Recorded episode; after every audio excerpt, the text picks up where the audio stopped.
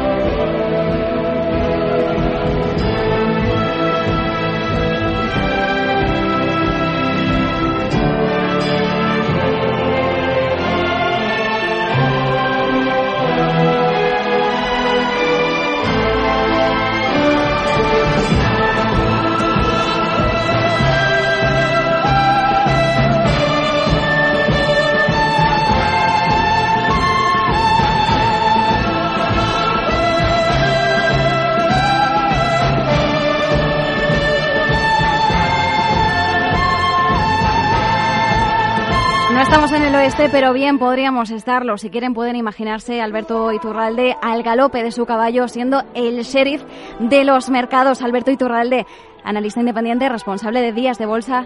Muy buenas. Muy buenas tardes. Un recuerdo para Ennio Morricone, que es el autor de la música que sonaba y que nos ha dejado. Y bueno, pues eh, si alguien quiere em, eh, de algún modo sentirse como lo hacían Lee Van Cleef y Clint Eastwood eh, en la película del bueno, el feo y el malo, justo en el momento del duelo, tiene en Valle de Mirandilla, en Burgos, tiene el cementerio de Sad Hill, exactamente el sitio donde lo rodaron, que ha habido luego una plataforma que ha intentado de algún modo rehabilitarlo, y que los que hacemos muchos viajes de Bilbao a Madrid en coche, pues cuando nos toca hacer de anfitriones, de vez en cuando ese cementerio nos ha sacado algún que otro apuro. Así es que si alguien este verano no sabe dónde ir, tiene esa opción porque es un sitio que es muy bonito. España ha tenido toda una época dorada de, rodajes, bueno, y lo sigue teniendo, ¿eh? Ojo, eh, de hecho en el País Vasco, el eh, Juego de Tronos, anda que no, que no se hinchó a rodar y rodar. Eh, Alberto, bueno, un bonito homenaje para Ennio Morricone, fallecido a los 91 años y precisamente con la canción mítica del duelo del bueno, el feo y el malo, iniciábamos el programa y qué bonito homenaje también cerrar el programa con el consultorio y también con su banda sonora. Bueno, es que es conocido por esos, por, por poner darle vida, podríamos decir, porque al final la música es darle vida a esos spaghetti westerns y bueno, sin duda alguna se va una parte del, del cine mundial con, ah, con, el fallecimiento de este compositor italiano. Alberto, más allá de, de esta noticia triste, pero al final, bueno, nos quedamos con lo bueno, que es con todo este legado artístico, musical de, de Morricone. Nos vamos a los mercados. A ver, yo tenía ganas de hacer un poco balance de, de este segundo trimestre y de, de, ver a ver con, con qué sabor de boca nos enfrentamos al próximo. Bueno, el segundo trimestre ha sido eh, de un movimiento inesperado. Cuando caía el mercado por aquello del coronavirus también fue de una forma inesperada, porque, bueno, ya lo teníamos prácticamente aquí y el mercado no terminaba de descolgarse. Y de repente, en dos semanas, las caídas fueron brutales. Claro, llegó un punto en el que el sentimiento era muy negativo y estaba entrando el virus en Estados Unidos, con lo cual lo peor imposible. Y sin embargo, el mercado a mediados de marzo, justo eh, una vez eh, cumplido el vencimiento de marzo, comenzaba una subida que ha durado hasta el final del semestre y hasta el final de este trimestre. subida importante. ¿Qué es lo que pasa? Eh, el mercado no es, normalmente no es especialmente predecible. Si hemos tenido una caída muy fuerte como la que vivíamos hasta marzo y luego una subida relativamente fuerte como la que vivíamos hasta hace tres, cuatro semanas, lo normal es que el mercado pierda direccionalidad y se vuelva lateral y de algún modo eh, desespere. Fíjate, hace, hace dos lunes creo que fue, dábamos, fíjate, ya tal y como estaba el mercado, te traje un montón de valores extranjeros que en los que se podía estar enredando, porque en España estaba la cosa como estaba, pues estaban Endesa y Celnes, no había mucho más, de manera inmediata, de aquí a unos meses seguramente los que espero habían funcionado, que son IAG y Sol Meliá y todas estas, pues lo más normal es que recuperen, pero de manera inmediata no había nada en nuestro mercado. Y si echas un vistazo a los valores que comentamos, que eran seis o siete, pues verás que efectivamente han funcionado fenomenal pero son excepciones. Eh, lo lógico es que veamos la, la, bolsa con estos vaivenes, estos latigazos. Estos días me comentaban en Twitter, me comentaba Chris y Trader, lo, el tema de las elecciones vascas. Sí, es posible que el gobierno vasco haya eh, fijado las elecciones el 12 de julio porque probablemente le han chivado que es un buen momento para hacerlo en el plano financiero. Pero ahora hay un factor más, hay el factor del coronavirus. Con lo cual no sabemos si el gobierno vasco las ha fijado en julio porque eh, le han dicho que los rebrotes van a ser una bestialidad una vez que se abren las fronteras y hay que esperar un tiempo prudencial de 15 días que se cumplirán el 12 de julio probablemente y eso no sabemos si va a ser lo que lo que le ha, le ha hecho el gobierno vasco colocar las elecciones el 12 de julio. De manera que ahora hay un factor más. No solamente es el mercado el que te va a llevar a que un determinado gobierno adelante las elecciones a una fecha. Lo que sí tenemos claro, o debemos tener claro, es que se sabía perfectamente en febrero lo que podía venir. Porque el gobierno vasco, este que nos ha colocado las elecciones el 12 de julio, las adelantaba el 10 de febrero las adelantaba al 5 de abril. ¿Por qué? Porque le habían chivado que lo que venía era gordo. Lo que pasa es que no se imaginaban que iba a llegar tan rápido. Por eso luego tuvieron que volver a suspender las elecciones. Así es que veremos. Pero sí, normalmente siempre se les suele chivar, ¿no? A todos los gobiernos que están en el poder, dónde tienen que colocar las elecciones. En España fue tremendamente descarado durante el año 2019, porque en dos ocasiones Pedro Sánchez clavó el techo del mercado y veremos también si lo hace el gobierno vasco. Lo que sí que hay que tener en cuenta es que esta tónica seguramente va a durar. Es decir, va, eh, vamos a tener mercado lateral con vaivenes, pero lo que no es lógico es que el mercado se descuelgue a la baja. Porque, ya sé que también es reiterativo, todavía no hemos visto un sentimiento positivo proporcional al negativo que vivíamos en ese mes de marzo de mínimos. Con lo cual, bueno, pues nos va a tocar unos cuantos programas así. Y, bueno, lo que sí que, si el especulador quiere hacer algo en el mercado, lo que sí tiene que hacer es cazar las trampas que se hacen. Por ejemplo, eh, tú y yo comentábamos el caso de Elon Musk con el tema de Tesla. Hace cosa de eh, mes y medio, dos meses, nos salía a decir que, hombre, que el valor no valía lo que cotizaba en bolsa. Que en ese momento eran 800, eh, ahora le tenemos en 1300, eh, ojo. ¿Dónde estaba, dices? En ese momento creo que decía que no valía ni 800. Eh, no sé en cuánto estaba, pero él dijo, no vale 800 dólares. Eh, estaba en 800, por eso lo decía. Estaba exactamente en 820 dólares. Yo recuerdo que eh, efectivamente volvía a máximos y la duda era si iba a romper al alza o no. Y lo comentábamos. Digo, bueno, pues si ahora este buen señor nos sale a decir que la cotización lo más normal es que caiga porque no vale 800 dólares, que es la conclusión que hay que extraer de sus palabras, pues lo lógico es que haga todo lo contrario, que es subir. Y efectivamente, como tú comentabas ahora, la tenemos cotizando a 1.330 dólares en, fíjate, en, en un mes, en mes y una semana. Sí, se ha multiplicado un 50%. Junio. Exacto, exacto. Sí, sí, no, es que ha sido, ha sido cosa del mes de junio, que hemos visto un rally descomunal en esta compañía. Bueno, estábamos preguntando hasta qué punto eh, se, se, sustenta o si tienen fundamento estas eh, subidas o si está justificado de alguna forma, ¿no? Era una de las preguntas que nos hacíamos. Bueno, yo no sé si el mercado cotiza tanta expectativa de Tesla, pero ahí la tenemos. Bueno, lo que sí hay que tener claro es que eh, tenemos la tentación humana y lógica de intentar ver si detrás de la compañía hay lo que dice la cotización. Hmm. Eso en el tiempo siempre se refleja. lo comentábamos la semana pasada con el tema de Wildcard, eh, o hace dos semanas. Mm. Sí, y hablábamos de PayPal, ¿no? Que, que, siendo un sector muy similar o parecido, o el mismo, pues son valores, es un valor PayPal muy alcista, que también lo traíamos como una opción de, para tener en cartera. Bueno, pues en el caso de Tesla, hay que entender que eh, en el tiempo todos los valores terminan valiendo o terminan cotizando lo que valen. ¿de acuerdo? Mm. El problema está en que el arco que hay entre que se produce esa homogeneidad entre el valor real y el valor de bolsa, hay un, hay un arco enorme. Entonces, claro, eh, ¿dónde tú puedes aprovechar ese arco o librarte de cometer un error en ese arco?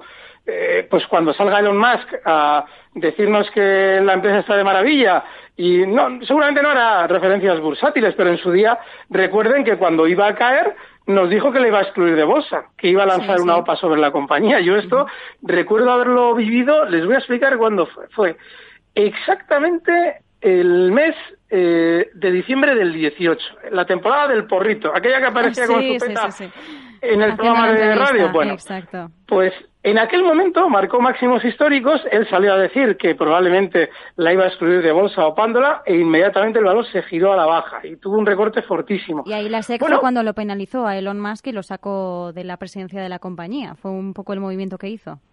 Exactamente, fue justo ahí cuando tuvo que colocar a nombre de paja para, para de algún modo dar buena imagen, decorosa. Bueno, pues el caso es que lo más normal es que el señor Elon Musk, que nos lleva diciendo ya lo que va a hacer la cotización a su manera durante los últimos años, cuando Tesla tenga que recortar, pues salga a decirnos que, hombre, por Dios, pero, pero ¿cómo les voy a dejar a ustedes que se aprovechen de mi compañía? Me la compro yo toda. Bueno, pues ese será el momento de vender, porque, porque probablemente ya se ha hecho el gran negocio y él intenta vender en el mercado.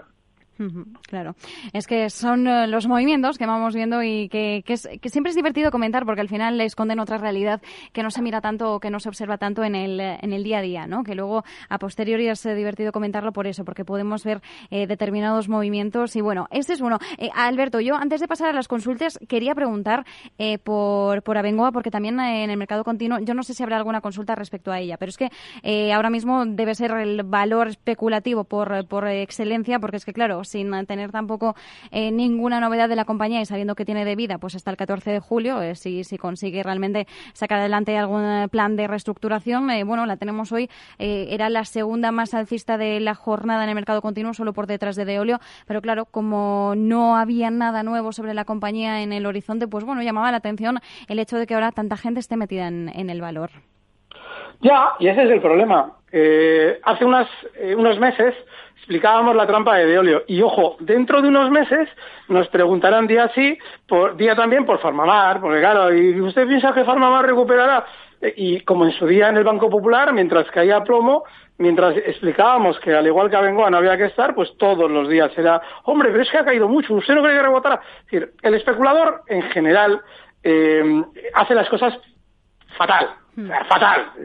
tú tienes unas endesas en el mercado español que han funcionado de maravilla, pero eso no interesa. No interesa porque es un valor aburrido. Hombre, es muy alcista. Bueno, ya, sí, pero bueno, esto, lo bonito es de óleo, que te puede arruinar en un día, es decir, que de repente salen desde dentro a decirte que no vale nada y tú guay, te lo pasas Z como, como con el caso de Día, en su día, el, con Friedman, lo mismo, yo recuerdo cuando explicábamos por qué no había que estar en, en, Friedman, en día, eh, que en su día llegó a cotizar antes de los contrasplitis y toda esta historia y las ampliaciones de capital en 6 euros, pues, oye, empieza una caída y semana sí, semana también, oiga, usted no compra día a día, oiga, es que Friedman va a hacer no sé qué, oiga, es que Friedman va, oiga, es que está obligado a lanzar una OPA. Y es que estabas viendo el engaño por todos lados y ¿qué ha pasado con Día? pues que ha arruinado a todo el mundo. Dos años de ver cómo te están arruinando día tras día. Pues con Abengoa igual. Con todas estas igual. Son chicharros, son valores cuya relevancia es mayor en bolsa que en su actividad industrial. Por eso los presidentes de estas compañías, cuando pueden, van primero a una emisora de corte económico que a un medio de comunicación normal. De hecho, Ustedes no se pueden imaginar a Mancio Ortega haciendo el indio por las emisoras de radio pues, eh, o, haciendo declaraciones como Payete de, Telefónica. No, porque Amancio Ortega es un hombre decente, es un industrial.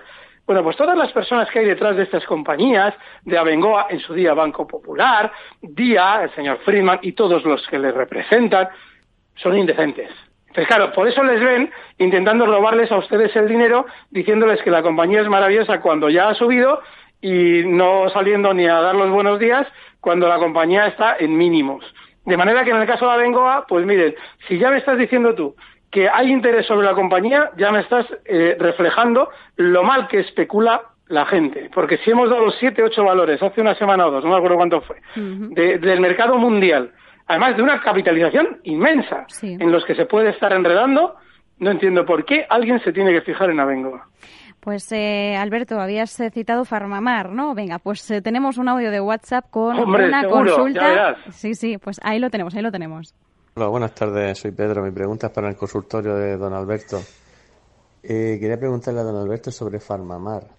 ¿Cree usted que es el momento ya de abrir una posición corta debido al gran sentimiento positivo que tiene este valor y a la gran sobrecompra que acumula? Gracias. Eh, no, eh, hay un problema con estos valores y es que no sabemos hasta dónde va a llegar Sousa en sus pretensiones. No sabemos si está. Mire, mire si yo no eh, hubiera estado durante años explicando las trampas que ha venido haciendo Messi, bueno, Messi no, años y años también Sousa, Sousa ya habría hecho todo. Ya, ya habría conseguido enganchar a todo el mundo y ya estaría cayendo con alegría. ¿Por qué? Pues porque le ha costado muchísimo. el tener a un analista todos los meses explicando sus trampas hace que la gente no caiga en ellas con facilidad y hace que él tenga que subir el valor para engañar a la gente. Entonces, como no sabemos hasta dónde tiene que eh, o puede llevar el valor al alza, no, pues no se puede abrir una posición corta. Yo recuerdo que los últimos cortes, además expliqué yo que los abría, eran en zona, me acuerdo que en zona de dos, él sacó una especie de plan de retribución a los empleados, una historia, y el valor cayó desde dos hasta uno y medio. Entonces, mm, pero en aquel momento yo recuerdo que, eh, que, hace un giro a la baja. Entonces, yo desde entonces, fíjense que no confío para nada en Farmamar, pero ni se me ocurriría el decir, oigan, abran cortos. Hombre, un especulador tranquilo seguramente sí se lo ha planteado hacer y probablemente lo haya hecho. Pero es que un especulador tranquilo tiene mucho margen. No puede estar todos los lunes o todos los viernes eh, preguntando o contestando si hay que abrir cortos en Farmamar. Así es que yo no le sugiero que abran cortos ahora, pero que de aquí a unas semanas Sí, probablemente, es decir, que deje de subir y el valor empiece a, hacer realmente gestos de querer caer, sí, pero es que todavía no los ha hecho y no sabemos hasta dónde tiene que llegar la alza. Lo que sí que hay que tener claro es que eh, toda esta historia que hay en torno a la vacuna del coronavirus, mm. en esto Sousa y, y no pintan a día de hoy nada. O sea, eh, China está ya experimentando con seres humanos, vamos, a la China China, es decir, con sus militares y probablemente lleven muchísima ventaja al resto del mundo a la hora de encontrar una vacuna. Luego hay un problema. Estados Unidos, mm, como lógicamente como imperio, a todas las provincias del imperio les impondrá comprar su vacuna, entre ellas esas provincias está España, y si China la da como la quiere dar de una manera desinteresada, es decir, que se pague muy poco dinero por ella, pues España tendrá que pagar a Estados Unidos. Díganme ustedes, Farmamar aquí donde pinta algo. Si en España hubiera una empresa capaz de sacar una vacuna antes que la de Estados Unidos o la de China, inmediatamente Estados Unidos entraría en el juego para llevarse ese producto. Así es que no duden de que el hecho de que Farmamar vaya a sacar la vacuna contra el coronavirus antes que nadie o su, activo vaya a ser el utilizado antes que ninguno es muy poco probable. No ya conociendo la biotecnología, que eh, Sousa la conoce, sabe que no tiene nada que hacer, aunque a ustedes les cuente lo contrario, sino conociendo la política mundial. Es imposible que en España se haga la vacuna antes que en Estados Unidos. En China no los, en China es difícil porque China está experimentando con personas, pero que Estados Unidos es muy difícil. ¿Por qué? Pues porque ellos te la van a quitar, está claro. Bueno, y ahí tenemos a Trump, ¿no? Eh, comprando un medio millón de dosis de, del Remdesivir de Gilead, que es suya, que es estadounidense. Y como, tengas tú la vacuna, él te la va a comprar. Y como no se la quieras vender, verás tú la que se arma. No, eso, eso, eso hay que tenerlo claro. Pues nos quedamos con esa referencia para Farmamar. Venga, vamos con otro audio de WhatsApp al 687-050600. Hola Alberto, ¿cuál es tu tesis, tu conclusión de que la banca ande disparada como chicharro? ¿Y qué crees que es lo que, lo que se oculta detrás? También quería preguntarte qué te lleva a, estar en la radio y, y, siempre en el candelero. Te he escuchado decir varias veces que tú de esto pues no, no ganas nada, no sacas nada. ¿Qué es lo que te motiva? ¿Cuál es tu motivación? Un saludo. Bueno, pregunta interesante. Esta, última pregunta me encanta que me la haya hecho, porque es una pregunta que no me han hecho nunca. Y sí, efectivamente, yo nunca podrá decir nadie en un programa de radio que me ha pagado o que yo he cobrado. Yo la única vez que he cobrado, las charlas tampoco las cobro, pero sí que es cierto que en un certamen, en una ocasión, hace años, ¿eh? que iban a cobrar a todo el mundo que iba, le dije, chusqueto, entonces a mí me pasa a pagar mis gastos como está mandado pero vamos, yo no, yo no, yo no cobro nada. ¿Qué, ¿Qué es lo que gano? Pues miren, la especulación, bueno, gano dos cosas. Primero, lógicamente, ganas prestigio, está muy bien. Luego hay gente que te conoce gracias a la radio y, y se eh, contrata la operativa DAX y, lógicamente, el especular en el DAX y hacerlo con más personas, pues es una maravilla. Y el sentir que alguien está dispuesto a pagar por tu trabajo es una maravilla. Eso está muy bien. Pero sobre todo hay algo muy importante. Miren, la especulación si ustedes en un momento determinado consiguen elaborar métodos que les den un beneficio, es muy aburrida. De verdad. Todo lo que les parezca trepidante de la especulación es perder dinero en el tiempo. Lo único que hace a la especulación ser un trabajo eh, rentable es que se convierta en algo aburrido. ¿Y qué es lo que ocurre? Que en la especulación ustedes no aportan nada al mundo. Ustedes se dan cuenta de que sí, detectan cómo hay un tramposo que está manipulando un precio y ustedes de algún modo intentan encontrar la pauta que les lleve al beneficio, pero eso no les beneficia más que a ustedes, a nadie más. Sin embargo, el hecho de poder eh, transmitir una idea que crees que puede ayudar a tus, entre comillas, semejantes, hombre, eso es un aporte fantástico. Y eso a mí me, a mí me da muchísimo. Yo siempre le hago la broma a Luis Vicente, le digo, oye, yo es que yo creo que hasta si José Ángel, José Ángel es el director financiero de Capital Radio, digo, si José Ángel supiera que yo pagaría por esto, me cobraba. Es decir, que no lo dudes, Alberto, no lo dudes.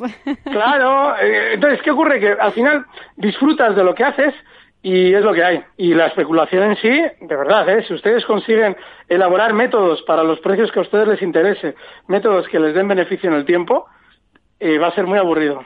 Es que tiene que ser muy aburrido. Es que si es muy divertido es porque ustedes están poniendo una emoción en lo que hacen que es peligrosísima.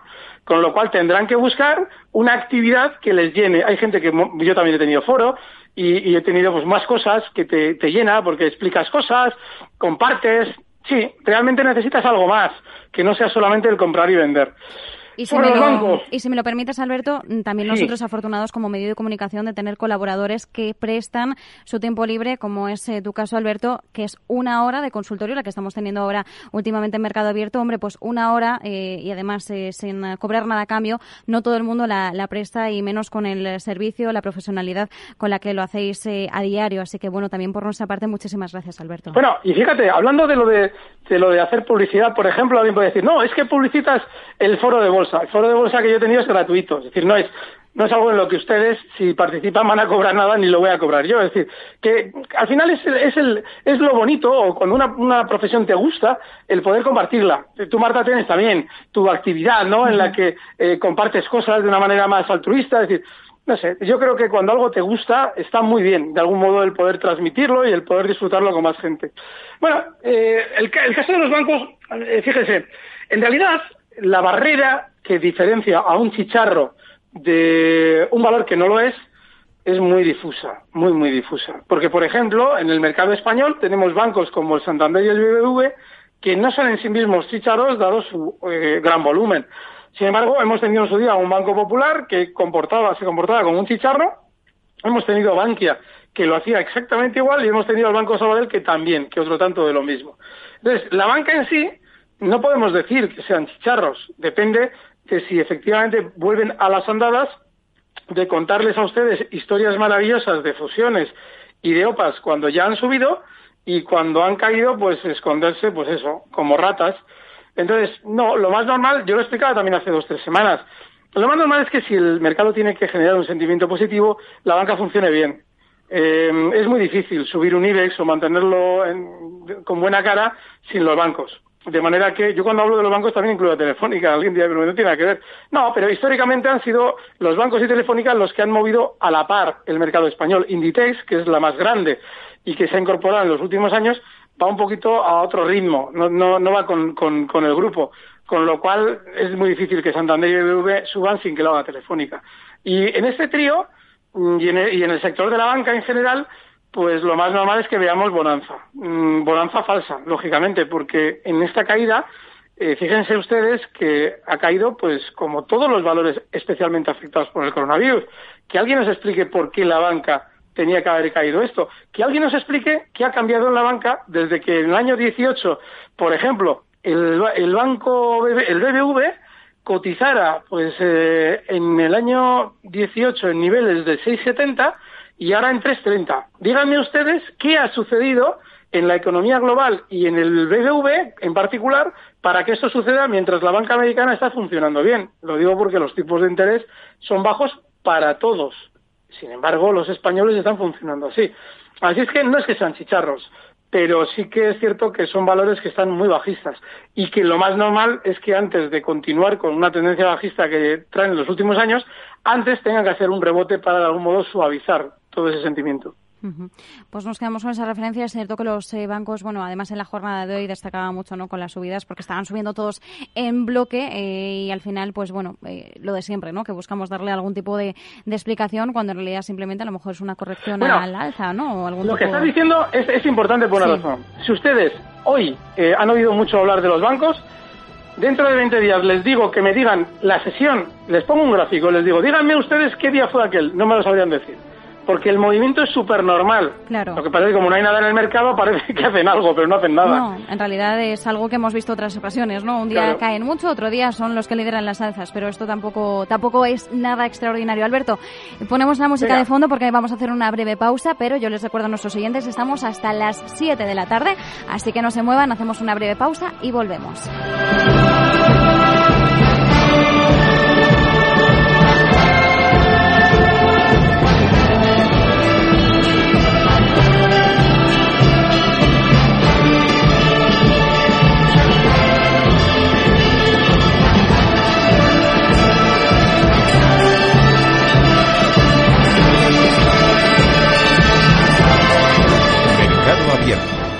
Con Marta y Cern.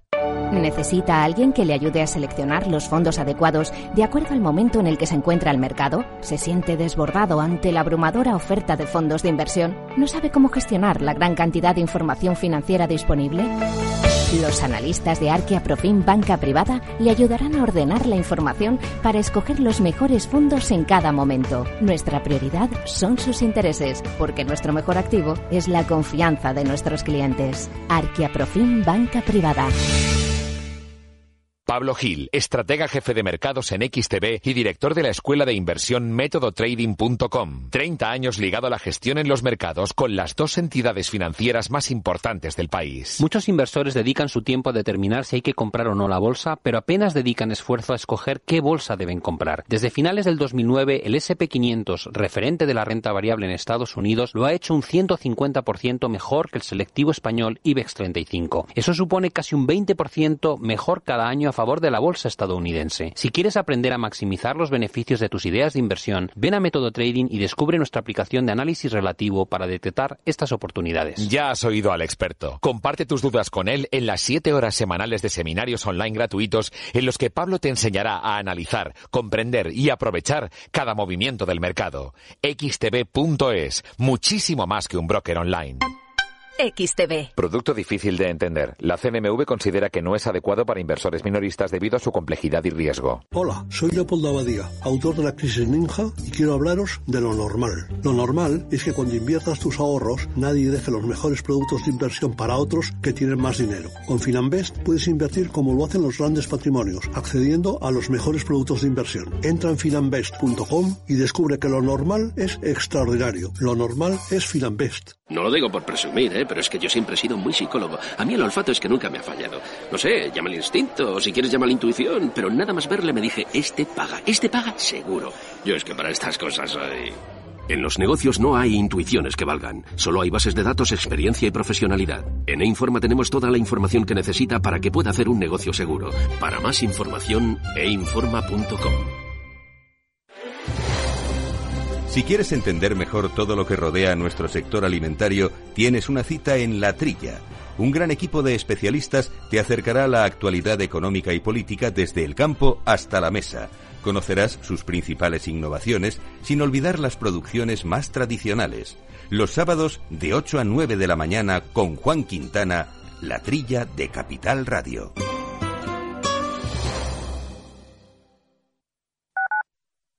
Capital Radio. Siente la economía.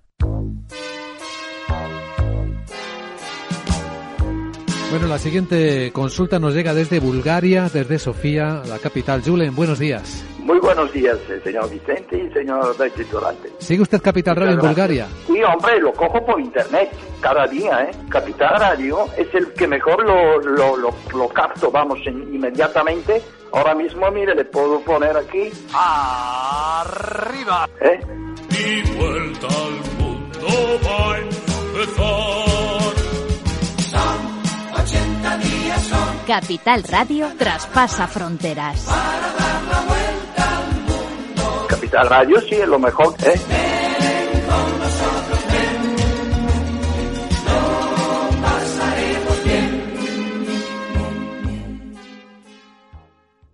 Capital Radio.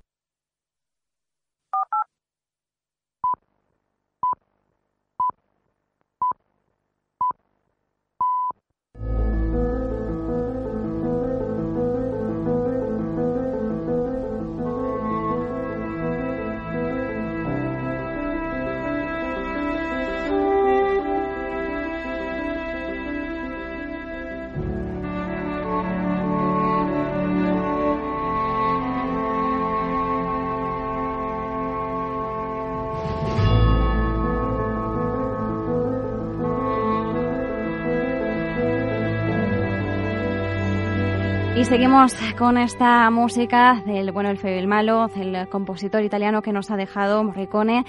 Eh, Alberto, sigues ahí, ¿verdad? Aquí estoy. Perfecto, venga, con esta música tan peliculera que nos ponemos en situación. A ver, vamos con, más consultas. Yo les recuerdo a nuestros oyentes ¿eh? que seguimos hasta las 7 de la tarde, 687-050600. Si quieren dejar un audio de voz, un audio de WhatsApp, eh, 912-83-33-33, llamada telefónica o oyentes arroba capitalradio.es. Si prefieren a través de un email, que por cierto nunca lo recuerdo, pero a través de la aplicación de Capital Radio también nos pueden dejar consultas, ¿eh? que de vez en cuando nos van, eh, llegando algunas. Bueno, sin eh, más dilación, vamos con un audio de WhatsApp. Hola, buenas tardes. Sería para preguntarle al experto sobre IAG. Eh, me he puesto corto con futuros eh, en el precio de cierre a 2.51 porque veo que no puede con el 2.65. Ni la semana pasada pudo con él, ni hoy con todo lo que está subiendo la bolsa. Entiendo que a lo mejor el dinero se está yendo hoy a los bancos y la están dejando un poco de lado. Pero veo que efectivamente llega al 2.64, 2.65 y se da la vuelta, no tiene fuerza. ¿Piensan que he podido acertar o que con esta estrategia eh, se puede acertar y se irá a buscar efectivamente los 2.20 o incluso los 1.80 si se complica la cosa? ¿O por el contrario es bueno que haya cerrado eh, incluso por encima de los 2.50? Eh, eso significa fortaleza y que de aquí tirará a buscar los, los 2.70 a 3. Eh, pues muy amable y muchísimas gracias. Un saludo, Javier de Madrid. Muchas gracias, Bueno. Javier. A ver, Alberto. Qué pena, Marta, que no tengamos gráfico para poder explicar lo que él ha dicho. Y, y voy, a, voy a precisar por qué. A ver. Mire, se está moviendo en un, en un rango tan estrecho de IAG comparado con la amplitud de los movimientos que ha hecho en los últimos meses que yo le sugiero que aleje el gráfico. Claro que tiene sentido que él, un especulador de muy, pero no corto plazo, casi más que yo en el DAX, muy, muy corto plazo se plantee lo que él ha dicho. Pero hombre, yo no le puedo afinar tanto como para decirle que no va a superar los 2,65. Mire, eh, cuando eh, está muy bien el razonamiento que él hacía comparando el movimiento de los bancos con respecto a IAG. Sin embargo, IAG nunca ha seguido al mercado en general. Está dentro de un colectivo de valores, IAG, Gamesa, Celnex, que, que no tienen eh, una, eh, no, están vinculados con el IBEX, aunque pertenezcan o no a él, ¿eh? o sea, podrían pertenecer a él y estar totalmente desvinculados a los movimientos del IBEX. IAG es uno de ellos. Entonces, le sugiero que no tenga tanta, tanta, no, no haga ninguna comparación o no haga, igual no compare movimientos de los bancos que sí están más sujetos al IBEX con IAG, porque el hecho de que los bancos hoy, que lo más normal es que todavía durante más días sigan teniendo o sigan brillando o teniendo mejor eh, funcionamiento, eh, no implica para nada que IAG no se pueda incorporar a rebotes. Es decir, no implica nada. Con lo cual, yo lo que le sugiero es que aleje el gráfico, porque es que se está moviendo en un tramo tan pequeño, 2,65 es los máximos que ha marcado durante estos días. Pero es que viene cayendo IAG desde 4,03 y los mínimos que él ha dicho, eh, 2,20, mm, serían, si es que los cortos que él ha abierto tienen, eh, tienen van a salir bien, sería zona de 2,30. Esa sería la parte mínima. pero no sé, yo no especularía ¿eh? con tramos tan pequeños. Sí que creo, y para eso, para especuladores ya más tranquilos, que en el tiempo viaje, después del inmenso sentimiento negativo que ha tenido, lo normal es que funcione bien. Pero para nuestro oyente que va muy, muy a corto plazo, serían esos los niveles. 2.30 al objetivo bajista, cotizan 2.52 al cierre IAG, y el stop en donde él ha dado, 2.65. Pero se acerca mucho ¿eh? al gráfico. Yo no lo haría tanto. Vale, venga, pues nos quedamos con esa referencia para IAG. Vamos con otro audio. Muy buenas tardes, Marta y Alberto. Esto es una pregunta, bueno, dos preguntitas para aumentar un poco la cultura financiera. Alberto, ¿merece la pena invertir a través de CFDs, eh, o sea, pagar ese coste de financiación que tiene el CFDs si uno como inversor no se va a apalancar? Esa es una. Y la otra, ¿qué tiene que ver el ratio put-call con la teoría de la opinión contraria? del mercado. Muchísimas gracias y muy buenas tardes. Vale, a ver, Soy Javier de Madrid. Oye, qué, qué bien, qué, cómo agradezco yo estas preguntas. La primera, sí merece la pena. ¿Por qué? Porque, hombre, ustedes en los CFDs van a pagar horquillas, pero es que en los CFDs hay mucho más, mucha más flexibilidad a la hora de ponerte bajista en valores de mediana capitalización. Ustedes para ponerse bajistas con cierta agilidad en valores grandes tienen los futuros, por poner un ejemplo. Pero en el caso de los valores medianos, pues CFDs.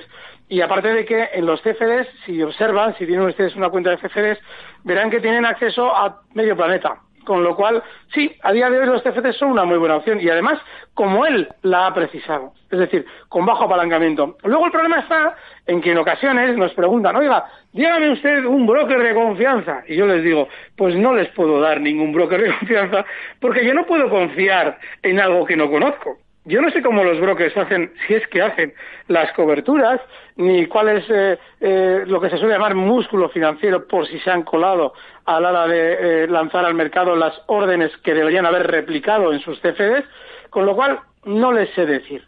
Pero que los CFDs son una, a día de hoy, es un buen instrumento, sí. Ratio put call. El ratio put lo que está midiendo es cuál es el sentimiento positivo o negativo. ¿Por qué? Miren, las entidades financieras tienden siempre a vender opciones, no a comprarlas. Y este dato es clave, porque el especulador tiende a comprar las opciones. Cuando ustedes venden opciones, lo que tienen que tener es un, el tiempo corre lógicamente a su favor, pero lo que tienen que tener es capital para garantizar el, subyacente de la opción. Normalmente se, se hacen coberturas con futuros. Pero en lo, que, lo que normalmente te viene a decir es que cuando todos los especuladores están entrando alcistas, es decir, están comprando call, eh, eh, eh, opciones call, que las puts son las bajistas, pues lo que te está diciendo es que normalmente hay un sentimiento muy positivo que suele derivar en caídas del mercado. Claro, todo esto es mucho más profundo, porque cuando entramos en el sentimiento positivo, eh, a mí me hace mucha gracia cuando veo las, las Investor Intelligence, que son las encuestas, es la encuesta de sentimiento por excelencia en Estados Unidos, el hecho de que esté en un nivel muy alto no significa que se vaya a girar de manera inminente. Significa que efectivamente refleja que hay un sentimiento muy alto positivo en los, en los especuladores y eso sí que se va a reflejar en la bolsa si con ese sentimiento muy positivo se produce un aumento de volatilidad en los índices, aquí introducimos un factor que yo, del que yo hablo muy a menudo, porque la volatilidad sí que suele anticipar giros a la baja, y obviamente, una vez que ya hemos visto un aumento de la volatilidad, lo que hay que esperar es un comienzo en las caídas. Si ustedes han tenido un, un ratio put call muy positivo, muy alcista, o un Investor Intelligence, una, una encuesta de sentimiento contrario, de sentimiento de los inversores, muy alcista, y de repente se encuentran con que ha habido también volatilidad y el mercado empieza a caer, blanco en botella y vendido en una panadería, o sea, leche.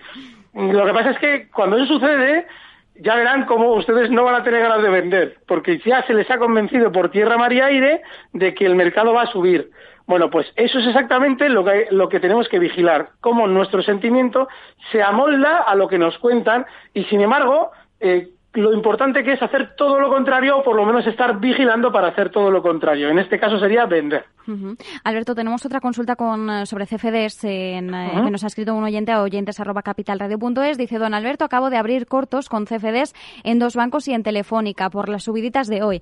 ¿Lo ve mal o regular? Sí, lo veo mal, porque, eh, verán, yo durante estos días eh, bueno, estos días, no, estas semanas, les he explicado que eh, no hay una estrategia clara en valores españoles que les diga, hombre, usted abre cortos o abre largos y la semana que viene lo normal es que le vaya bien. No, no hay nada. Así como, por ejemplo, en mercados extranjeros sí que hay cosas, pues en su día cuando comentábamos lo de Amazon, Tesla, eh, ASML Holding, DSN Con, es decir, valores que dices, joder, esto está muy alcista, L'Oreal, cosas de esas. Pero es que en España no hay ninguna pauta que te diga, hombre, hoy han publicitado los bancos después de haber subido, lo normal es que los tumben. No, puede haber pasado, por ejemplo, que como en el mercado no hay nada interesante, fíjese si no hay nada interesante, que estamos pendientes de Abengoa, que de repente los bancos suben un poco y se colocan en todas las palestras. ¿Por qué? Pues porque no hay nada. Entonces, eso no significa que estén intentando generar un sentimiento positivo. Eso significa que nos aburrimos Así es que hay que poner todo en contexto, mm, todo, no solamente lo que hemos vivido hoy con los bancos, yo siempre lo explico en torno a todo. Pues, por ejemplo, lo que hablábamos de los vencimientos, ¿no? A final de trimestre, que en su día clavábamos el suelo, casualidad, porque era justo el vencimiento, yo lo explicaba, digo, es el vencimiento, lo más normal es que hagan suelo ahora para subir, pum, y suben. ¿Qué ocurre? Que luego en el siguiente vencimiento nos da la sensación de que va a pasar lo mismo, pero al revés. Pues no tiene por qué. Entonces, hay que meter matices, y en esto también hay que meter matices. El hecho de que hoy los bancos hayan subido y se estén publicitando en todas partes puede ser debido a que nos aburrimos como una ostra. Claro, es que el aburrimiento es muy malo, Alberto, y además cuando se acercan estas fechas veraniegas, pues, ¿qué podemos pedir? Pues es que es un entretenimiento más. Em, a ver, tenemos otro correo, ¿eh? Que nos escribe Felipe y nos dice que tienen Endesa y Santander con ciertas ganancias, le gustaría vender para reinvertir en algún valor tecnológico del DAX o Estados Unidos y pregunta a Alberto si le puede recomendar un valor donde vender estas acciones y un título tecnológico para invertir las plusvalías a medio o largo plazo. Bueno, yo lo que sí les sugiero es que lo de Endesa se lo piensen. Miren, yo ya sé que he sido muy pesado en los últimos años con Endesa. Pero claro, ¿qué es lo que ocurre? Que como yo me conozco, que si yo les meto a ustedes en un jardín, es decir, si yo les digo, por ejemplo, imagínense que les digo que ya va a subir para mañana un montón pues lo más normal es que todo vayamos al tropel y como no salga bien, vamos a estar todo el día con ello. Entonces yo si veo que el viaje puede subir, les diré, oigan, metan poca parte del capital y tranquilos, si es que alguien lo quiere hacer, porque lo normal es que el viaje en el tiempo recupere el inmenso sentimiento negativo. Pero sin embargo con Endesa, con Ferroviales y cosas de estas he sido, entre comillas, bastante más audaz. ¿Por qué? Porque su tendencia de fondo es muy alcista. Y en el tiempo han demostrado que cuando las cosas se relajan un poco, ellos suben. Así es que yo en Endesa sí que me lo pensaría. A la hora de dar alternativas, hay un montón de valores. Eh, lo que pasa es que, hombre, yo les sugiero que miren los, los consultorios anteriores que hemos hecho Marta y yo, porque hemos dado un montón de ellos. Pero por poner un ejemplo, pues Deutsche Börse, hemos hablado de las bolsas alemanas, el sector de bolsas está tremendamente, eh, no sé, es interesante para, para, no sé si para tanto para OPAs, que hemos vivido ya la OPA al mercado español, pero sí como un sector que tiene, por lo menos gráficamente, toda la pinta de seguir subiendo. Hemos citado ASML Holding.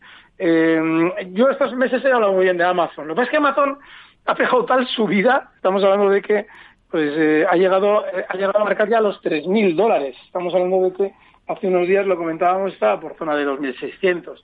Pues no, o sea, está en 3.005. Sí, yo tiraría de los valores alcistas. Ahora bien, sí les digo una cosa. Todo esto acabará no sabemos cuándo, pero acabará. Significa que como hay poca, hay mucha escasez en el mercado español, corremos el riesgo de meter hasta la herencia de la abuela en valores como Amazon. Claro, Amazon, si cualquier día se nos gira la baja y hemos metido hasta la herencia de la abuela, no vamos a aplicar un stop y no vamos a echar un amigo para mucho tiempo. Así es que yo les sugiero que tengan la prudencia de especular con poco capital si están ya entrando en valores ahora y bueno, pues si hay giros a la baja, se lo planteen a la hora de cerrar. Lo que sí que por ahora no se ve es un sentimiento positivo en el mercado que adelante todavía giros a la baja. Vale. Em, y sin embargo, de todas formas, eh, título tecnológico para invertir, Alberto, más allá de, esta reflexión, ¿alguno en concreto que, le podamos decir al oyente? Yo en, yo en Europa no controlo títulos tecnológicos. Controlo, pues yo qué sé, valores que son claramente alcistas los hemos explicado, por ejemplo, L'Oreal, es un valor, más que es un valor tranquilo.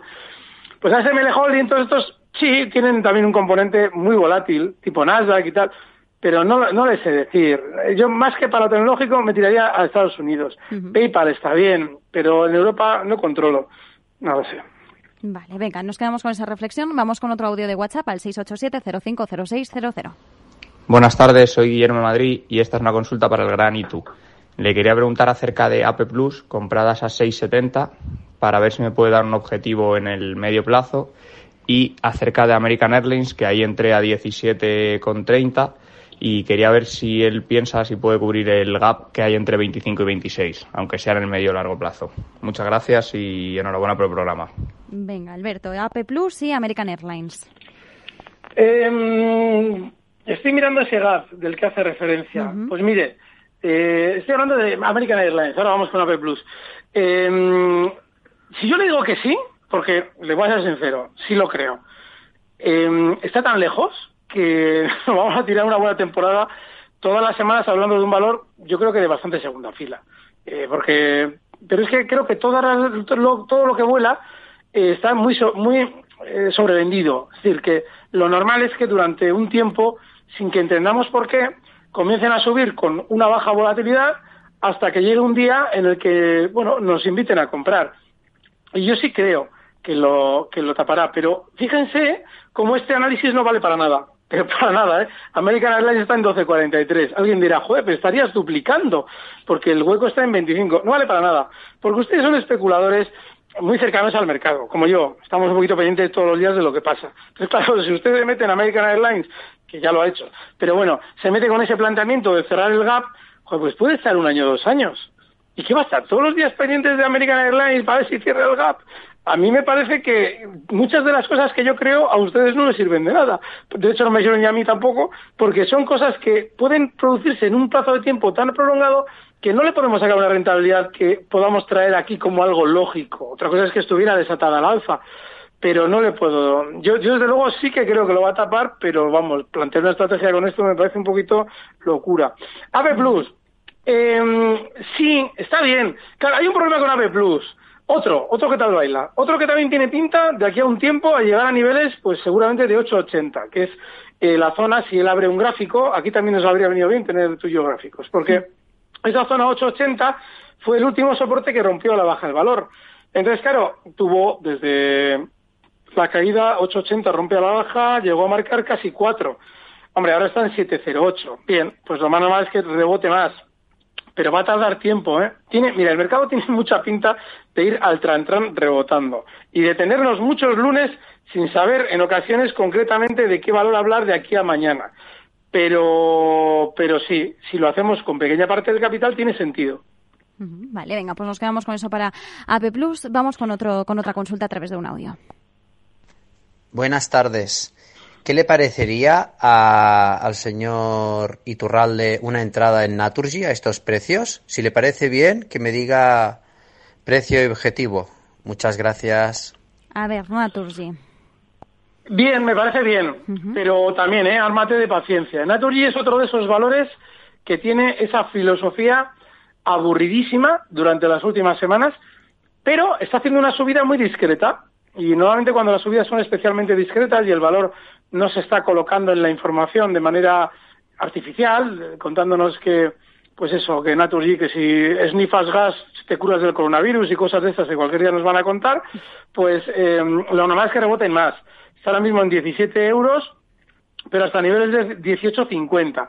Así es que, es que no hay mucho más. Eh, está muy aburrido. Sí, mire, usted póngase el gráfico de Naturgy, vea la caída que tiene desde febrero, pero además es una caída que, vamos, no tiene sin apelativos, o sea, es una, es una pasada, muy, muy rápida. Y fíjese el aburrimiento de su vida. Hace unos días me decían que, claro, lo de Repsol había sido muy aburrido, el rebote de hasta 9,50. Pues sí, ha sido muy aburrido, pero ha sido un rebote muy fiable y se ha podido aprovechar. Pues Naturgy igual, está rebotando y seguramente va a rebotar más, pero muy, muy lento. Vale. Eh, Alberto, a ver, tenemos un correo eh, que también nos escriben a oyentes, arroba capitalrede.es, nos dice, eh, muy buenas tardes, tenía una consulta para el consultorio de Alberto Iturralde en el programa de Marta Iser, Mercado Abierto, pregunta por Iberdrola, si sería una buena oportunidad para incrementar posiciones a través de los derechos que se van a comercializar ahora si estos bajan de precio. Muchas gracias por el programa que hacéis y por dejarnos participar. Claro, cuando hay una emisión de derechos eh, por una operación de capital en el valor, estamos hablando de plazos. Estamos hablando de que tienes de plazo hasta tal fecha. Y nuevamente ahí hay una volatilidad enorme.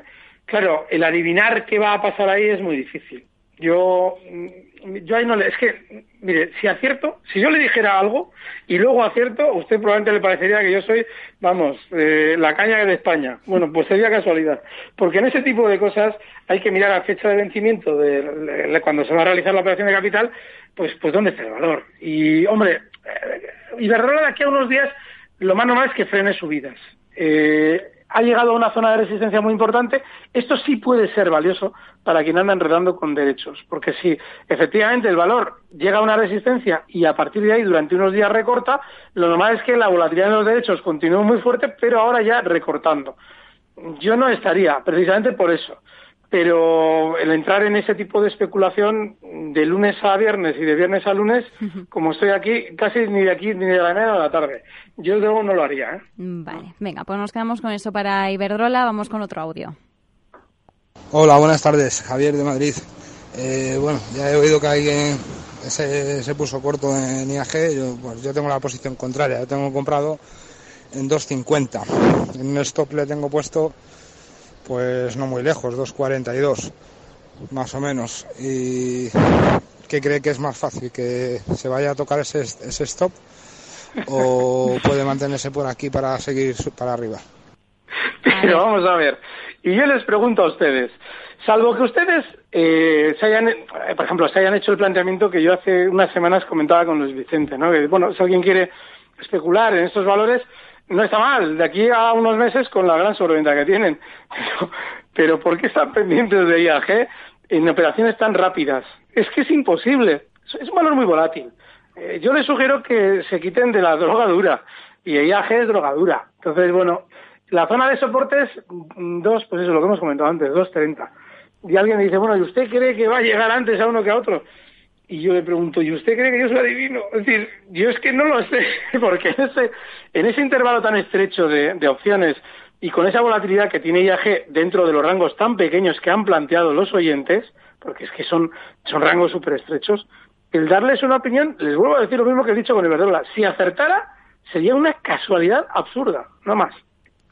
Venga, pues nos quedamos con, con eso. Eh, bueno, sí, es que a ver, al final no se puede, no se puede, uno no tiene la bola de cristal, entonces no podemos hacer de Claro, videntes ni de medios, ver, ni- esto es- claro. Esto es, esto es como, como si alguien me dice, no, dígame un valor que hoy voy a subir un 17,5%, pero no un 16, no, no, tengo un 17,5 y a poder ser que justo esté ahí a la, a la 1 y 37, que es donde saco al niño de la guardería. No, estas cosas no se pueden hacer, claro. Bueno, pues nos quedamos con eso. A ver, eh, Alberto, nos preguntan por algunas eh, compañías eh, menos habituales, ¿vale? Nos eh, pregunta eh, Robert, Robert Bell, que supongo que será Roberto, eh, a oyentes arroba capitalradio.es, por una mm, compañía del New York Stock Exchange, Alterix, nos dice que el ticker es A. YX y luego por Amgen del Nasdaq, que es AMGN. No sé si alguna de las dos la podríamos comentar, porque de Alterix nos dice que está dentro a 143 eh, dólares, con stop en la zona de 148 a 150, si le parece que está bien colocado, y luego también en Amgen dice que está a 228 con stop de beneficios en 240 a 244. Pues mira, vamos a comentar las dos, mm, porque nos ha dado el ticket de una y la otra ya la tenía. Alterix tiene un problemón. Tiene una figura que se llama triángulo expansivo. Eh, vamos a ver si alguien se pudiera abrir un gráfico de largo plazo desde que cotiza, que no es desde hace mucho tiempo. Estamos hablando de que este valor está en el Nasdaq desde el año 17. Y es un valor que en el techo que ha realizado durante los últimos años, bueno, techo, el movimiento lateral que ha realizado durante los últimos años tiene forma de triángulo expansivo. Eso lo que implica es que la especulación en este precio es súper difícil, súper difícil, porque la volatilidad es inmensa, sabe estar muy lateral con unos vaivenes enormes. Para que se hagan una idea, el último vaivén, que fue el del coronavirus, es de 160 dólares hasta 70 en muy pocos días, para haber recuperado ya toda la caída y estar cotizando en 174.94. Nuestra oyente la tiene en beneficio. El soporte importante está en 160. Así es que ahí es donde él puede colocar ese stop de beneficios en este caso. Y el siguiente objetivo alcista 190.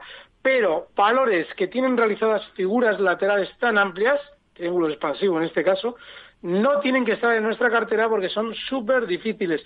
Y el caso de Amgen, a ver, lo había abierto, aquí está. Ese sí, ese fenomenal. Ahí estás de gloria. ¿Por qué? Primero porque no tiene ninguna figura tramposa, como un triángulo expansivo. Y segundo, porque durante las últimas horas de cotización, hablo de el viernes, jueves, viernes pasado, todos estos últimos días, ha roto al alza sus anteriores máximos históricos en 245 dólares y subiendo con mucha alegría. Está en 260. Fenomenal. Este valor es de los que agradecemos siempre que nos traigan, porque esto sí merece la pena irse al extranjero para mirar este tipo de valores. Eh, super volátil, no deja de ser un valor tipo Nasdaq. El stock tiene que estar en 240 dólares y el siguiente objetivo alcista, cotiza Amgen ahora mismo en 260,99, estaría en niveles de 300 dólares. Está muy bien este valor. Vale, venga, pues nos quedamos con Amgen, Alterix, también las dos ya analizadas. Vamos con un audio de WhatsApp. Eh, buenas tardes, don Alberto. ¿Podría analizar Grifols para entrar largo? Muchas gracias. Grifols para largos, Alberto. Pues eh, mire, a ver, eh, yo en, en, situaciones de mercado como la de ahora me suele gustar los valores, mire, los dos que han dado americanos, uno que era muy difícil por lo del triángulo expansivo, pero los dos eran alcistas de manera inmediata. Cuando vamos a Grifols nos encontramos con un valor que sí ha tenido sus momentos de cierta gloria después del coronavirus, pero ahora está descendiendo con fuerza. ¿Qué es la parte menos mala? Que el descenso lo está haciendo hasta una zona que técnicamente de soporte es muy importante, que es el nivel 25-80. Luego, para una, operación y buscando un rebote, bueno, de aquí a unas semanas, si lo vemos en 25-80, sí. Está ahora mismo Grifos en 27-35, con lo cual habría que esperar un poco más. Yo ahora no estaría, ¿eh? O sea, Vale. puede rebotar y puede hacer cualquier cosa, pero es que el valor no tiene nada gráficamente. Lo que sí va a tener gráficamente interés consiste sobre todo en apoyarse en ese soporte, porque ahí ya te puedes fijar un stop relativamente cerca, en 24.50, y esperar un rebote consistente. Pero ahora mismo no tiene nada. Venga, Alberto, nos quedan dos minutos, eh, así que a ver si nos da tiempo a abordar una de las últimas eh, cuestiones. Javier nos ha escrito a oyentes arroba capitalradio.es, pregunta por tres, no sé si va a dar tiempo, pero bueno, eh, nos pregunta por Embraer, ticker ERJ para una posible entrada, Sabre con ticker SABR también para una posible entrada y luego del Nasdaq nos pregunta por el ticker GT, que si no voy mal es Goodyear, eh, nos pregunta por estas tres, dice de no gustarle ninguna de las tres, ¿podría indicarme alguna acción atractiva? Goodyear GT, Goodyear Tire, está... Dime la segunda, por favor. Dime La segunda es porque- Sabre, que es S-A-B-R, el ticker. Vale, voy a ver si caen las... Bueno, no sé si las tres porque Goodyear me está costando aparecer. Eh, vamos a empezar por Embraer. Eh, le voy a dar el ticker, o sea, le estoy dando el análisis del mercado de Nueva York. 6.17. Hombre, miren, eh, todo lo que ha funcionado tan mal por el coronavirus, que son todo lo que todo lo que vuela, Embraer también. Por cierto, me encantan los modelos de Embraer. Lo normal es que rebote, como Boeing y como Airbus y todas estas. Pero lo que vaya a tardar es una pasada, es decir, puede tardar muchísimo, con lo cual muy pequeña parte del capital sí lo hace. El stop en 4,40, cotiza en 6,18 y el objetivo alcista, si tiene que funcionar bien, en 12. 30 segundos, Alberto. Venga. Sabre, eh, muy lateral, un tostón de valor. Yo no estaría precisamente porque es un tostón. También tiene pinta de estar dentro de los sectores estos afectados por el coronavirus. No estaría Vale. por eso. Y creo que la otra era Goodyear, que no Sí, me aparece. No aparece. no. Bueno, pues lo No dejamos, aparece, lo dejamos con Embraer y con Sabre, analizadas a tiempo récord. Alberto Iturralde, analista independiente responsable de díasdebolsa.com. Muchísimas gracias, como siempre, por acompañarnos a esta hora de consultorio los lunes. Gracias, un fuerte abrazo. Y nosotros volvemos mañana con más Mercado Abierto a partir de las 4 de la tarde, de 4 a 7 de la tarde, con todo el equipo, con Alberto Coca siempre a los mandos, Marta Vilar, Federica Nanía, Lucía Martín, que ya se ha reincorporado físicamente, también Sara y Lucas. Muchísimas gracias por la ayuda. Y ahora despedimos con Néstor Betancor a los mandos.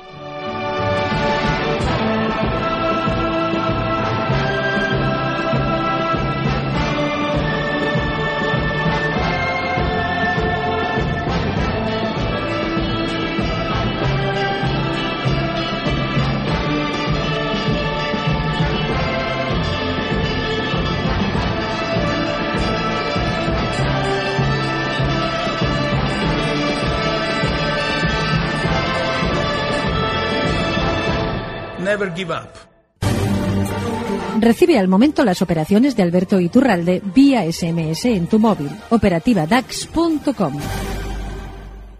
¿Te preocupas por tu familia? Entonces, ¿por qué darles solo huevos ordinarios cuando pueden disfrutar de lo mejor? Eggland's Best, los únicos huevos con ese delicioso sabor fresco de granja, además de la mejor nutrición, como 6 veces más vitamina D, 10 veces más vitamina E y 25% menos de grasa saturada que los huevos regulares, además de muchos otros nutrientes importantes. Así que, dales los mejores huevos. Eggland's Best, mejor sabor, mejor nutrición, mejores huevos.